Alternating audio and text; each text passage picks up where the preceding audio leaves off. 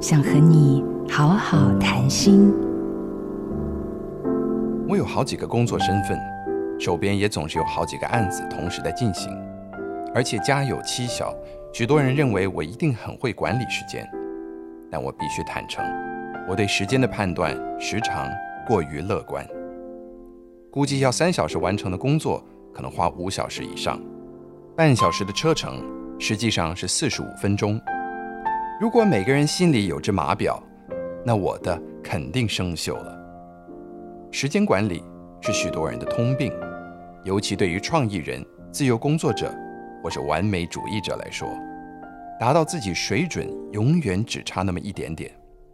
时间总是超支，睡眠不足，黑眼圈，脾气暴躁，精神焦虑，当然就不好了。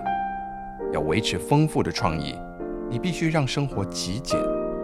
如果极简不成，退而求其次。可以实验定时、定量。定时就是每天固定时间创作或工作，时间一到，要强迫自己放下工作，离开电脑。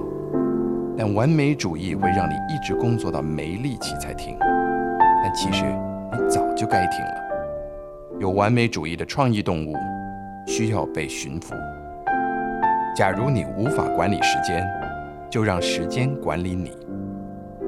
我是刘轩，改变风景，微调生活，这个平行宇宙还可以接受。想要听更多正向心理学、抚慰人心的内容，欢迎收听我的另一个 Podcast《刘轩的 How to 人生学》。